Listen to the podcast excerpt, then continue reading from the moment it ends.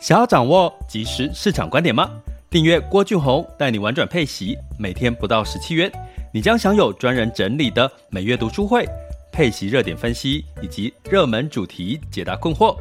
不论你想通过基金、ETF、美股或台股打造你的现金流收入，我们都能为您提供支持。点选资讯栏的订阅链接，了解更多。让我陪你一起投资理财。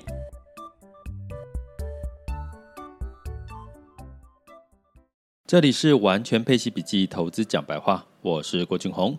今天是二零二一年的五月十日上午的十点五十七分，各位大家好啊。那母亲节过了哈，目前还这几天帮母母亲过节，然后。待在这个妈妈家里哈，那如果你现在有听到一些切菜的声音，或者是炒菜，或者是一些杂音，那代表是我妈妈就在附近做她的事情哦。那我觉得这也很自然，对不对？好，不谁说这个在录 podcast 的时候一定要在一个录音室里面？那目前也就是说，我现在还在妈妈家里面，然后昨天就母亲节跟妈妈吃了顿饭，然后。你知道吗？其实我我今年包了也包了红包给给给母亲嘛，一个小红包。结果我妈妈就把它塞到这个枕头底下，然后我就问她说：“啊，这个母亲节红包为什么要塞在枕头底下？你不就是过年的红包再塞就好了？”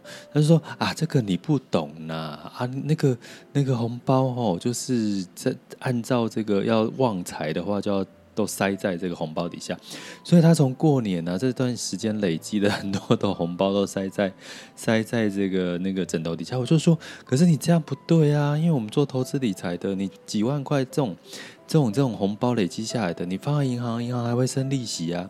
然后他就回答我说。生利息，那利息有多少钱呢？一点点，那放在那个枕头底下会旺财啊。我说，可是枕头底下不会给你生利息啊。然后，然后你还可能有可能会遗失啊，不小心把枕头拿去洗啊，万万一把它就洗掉怎么办？我就跟我妈聊，然后我妈还说：“啊，你做投资理财，你还不懂吗？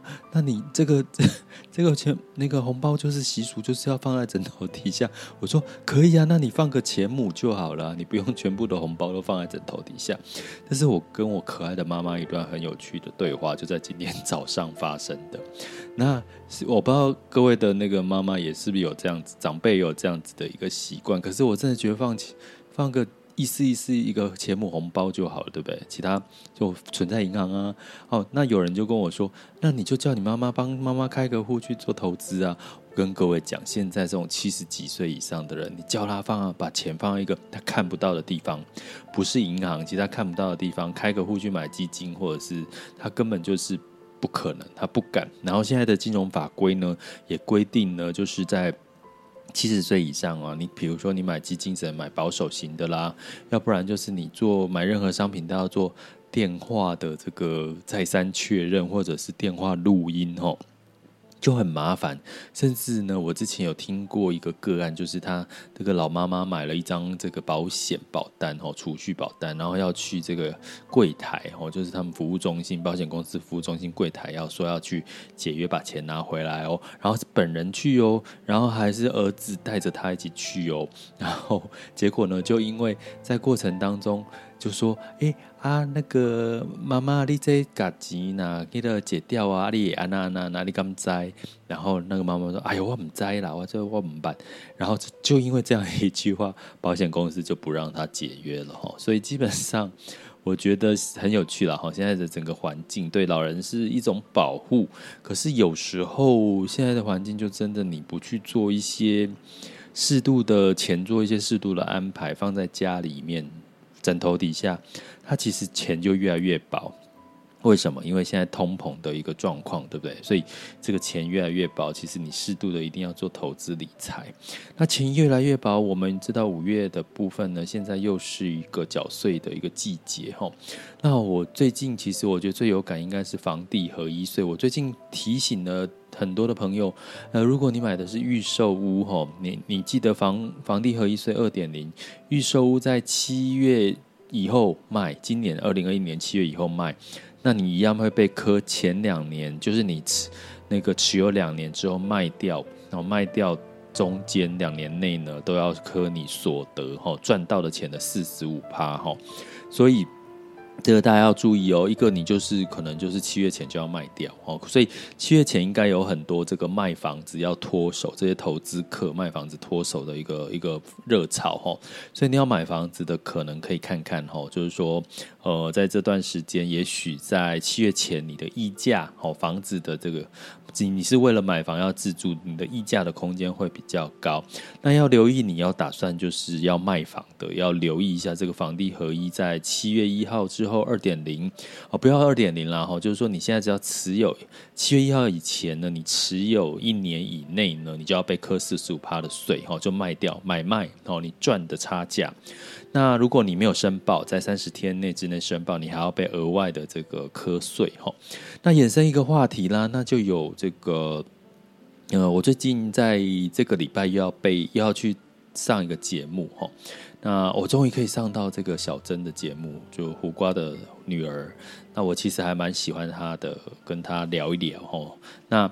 她呃，我这期这这一次要提到的，其实是到底是要先投资还是先买房哈？那我还没录了哈，所以还没有。我我只是先简单，因为在这个主题里面，我觉得很有趣的一个主题。其实如果你要问我一个答案，我是觉得两个都要，就是你要有房，也要有有钱哦。那为什么？因为房子你自住的过程当中，你才可以去自主的去装潢或做到你想要的，或者以小换大的房间。房子哈，然后你可以去找你想要的，然后把它布置得舒舒服服的。回到家可能就可以泡在浴缸里面，然后就有自己的独立的衣橱间什么的空间哦。这当人有这样的梦想，或者你的一个一个住居住的环境，你会觉得你所有做的努力都是值得的。所以从这个自住的条件，我是觉得嗯是要有房。可是呢，到底投资？优先还是房子优先？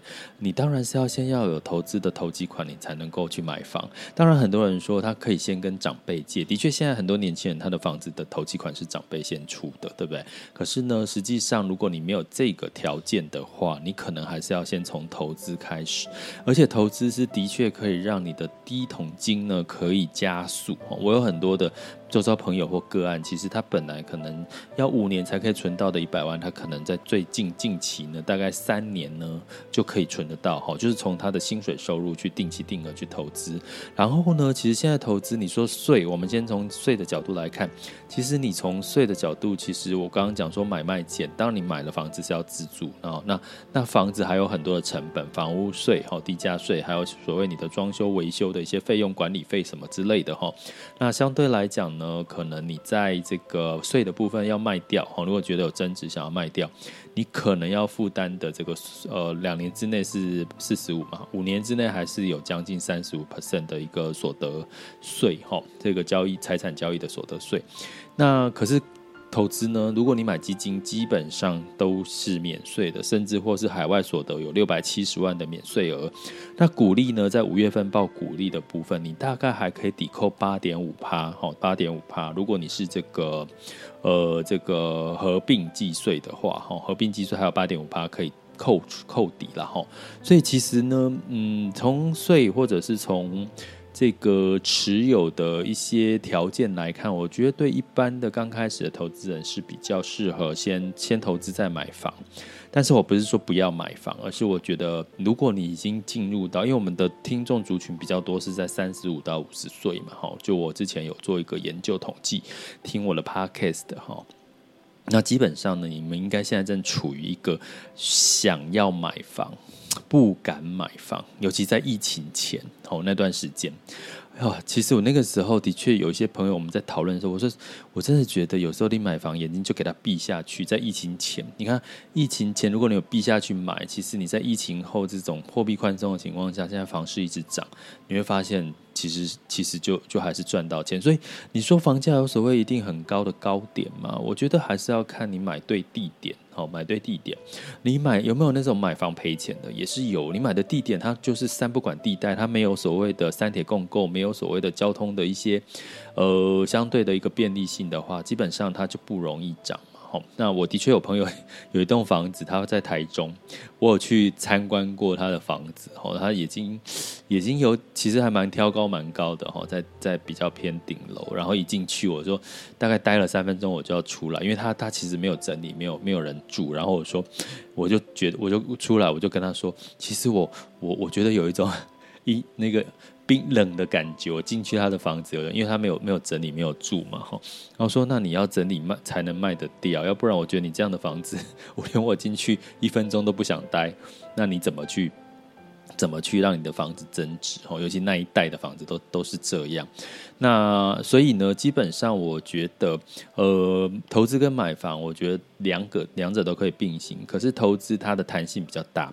买房你要准备投几款，然后你一开买了房就是负债，那这个负债你就必须是乖乖的要还，像定期定额你可以选择不扣款嘛，对不对？然后如果你是房贷的话，你就要乖乖的扣款。那到底获利呢？是买房还是这个投资比较好？我觉得也见仁见智。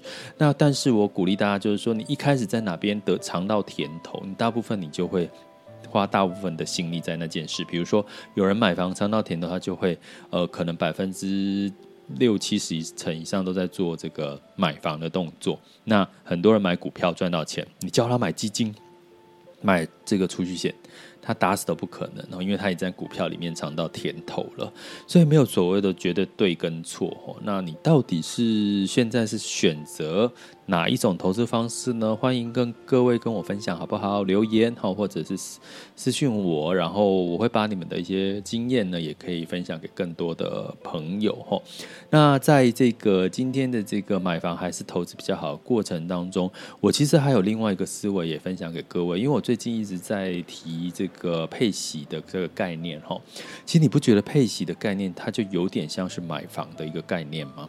因为你买房自住，你是不是省掉了租房子的钱？那如果你买房租给别人，是不是每个月就有固定的房租收入现金流？可是你不觉得配息的这个标的哈，不管是 ETF 或者是基金，或者是你是存股，你有没有觉得你每个月或每一年领到的配息，它就好像是你领这个房租收入一样，一样也是现金流的概念。那只是差别是在于说，你配息的话，你随时可以卖掉。那配息也是有涨有跌哈，它的标的的净值。那房子也是一样有涨有跌哈，但是房子现在是涨涨的情况是。多于跌的情况，那相对来讲呢，其实房子的部分，当然你一样就是用现金流概念。如果你现在一直处理处心积虑考虑买房，只是为了要赚取这个房租收入，好，那然后你卖掉还有税的问题，诶，其实这个时候你也可以考虑会不会透过配息的标的。其实每一年，我现在以台北市来讲，它的房租收入大概占你的这个呃房子的成本哈，你的这个比例大概是两两 percent 到三两个 percent 到三个 percent 啊，就是说你的房租收入大概跟你的房价相比的话，你的获利投资报酬率是二到三个 percent，好，最多到四个 percent。可是呢，如果你是做配息的话，你可能相对有七个 percent，哦，六七到十个 percent，然后资金弹性。并没有说一定这个投资比这个配息比较好。那你就像你房子买了先自住，可是你之后想要换那个卖掉，你还是要再去找另外一个房子。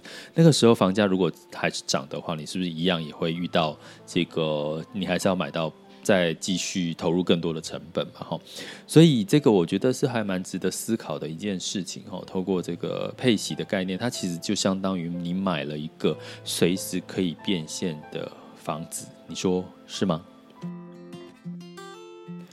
接下来进入到二零二一年五月十日的全球市场盘势轻松聊。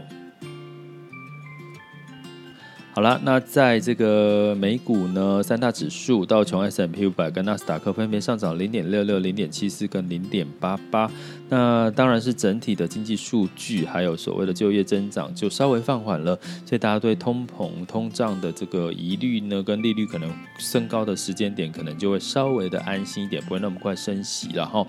那欧股的部分呢，呃，普遍也是上涨的哈，泛欧六百上涨零点八九，英法德分别上涨零点七六、零点四五，跟德国是上涨了一点三四个百分点。那原则上是因为德国统计局指出，德国的企业出口呢，连十一个月的增长哈，增幅是一点二哈，是比分析师预期的两倍，哈，所以在在德国的整个景气是好转的。那德国也是整个欧洲里面，你只要观察德国的景气好坏，就可以预预期的欧洲的整个景气好坏状况。所以你会看到最近欧美有点两样情，哈，美国也有涨，可是可能涨幅欧洲好像涨得比美国多。那在雅股的部分呢，普遍来讲呢，其实在周五的时候。A 股是跌的比较多一点哦，那我觉得，因为在过去的经验，A 股其实是在周五的时候，它比较变数会比较多，然后再加上它的黄金假期休的比较长，所以它有点先落后补涨。那我们通常关键就是要观察，今天是周一嘛，周一的整体的这个讯息，你会看到的是这个。呃，它就是相对来讲，A 股今天的表现是上涨的哈。那上证呢，上涨零点二四的百分点。然后来看一下，目前的创业板是多少呢？刚忘了先打开哈。我一直把这个 podcast 把它当成是录直播一样。好，所以就就大家就很随性，好吧？好，那现在创业板是涨了快一个百分点哦，所以基本上就就如我说的，它其实如果以今天开始在涨的情况下，就有点是一个呃落后补跌哦，就是前几天因为上周基本上全球股市普遍是跌比较多，它有点落后补跌，然后今天就再涨回来了哈，所以我觉得呃今天的盘势会相对来讲比较。重点去看到 A 股的股市，因为它的这个呃黄金假期的变数已经过去了。那台股是在五二零之前，哦，因为说通常这个机构都说五二零之前有行情。那目前台湾加权指数是下跌了五十二点，哦，来到一千七百一万七千两百三十二点。台积电下跌了九块钱，来到五百九十。那整体来讲呢，在这个能源的部分，油价是布兰特原油上涨零点二八，来到六十八点二八美元每桶。呃，黄金呢是上涨了零点九 percent，来到一千八百三十一点三美元。吼，那受惠于这个原物料的行情，以及美元的指数稍微回落到九十点二三。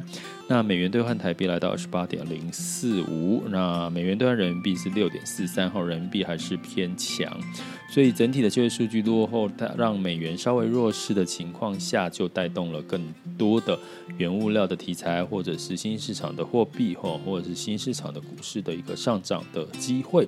所以呢，在今天是周一的开始，我们就持续的观察这一周，看看有比较明显的方向的改变跟拐点。我觉得这一周是蛮值得关注的。那你就要每天的收听我的 Podcast 哦。这里是完全配奇笔记投资讲白话，我是郭俊宏，关注并订阅我，陪你一起投资理财。我在妈妈家里，哈哈。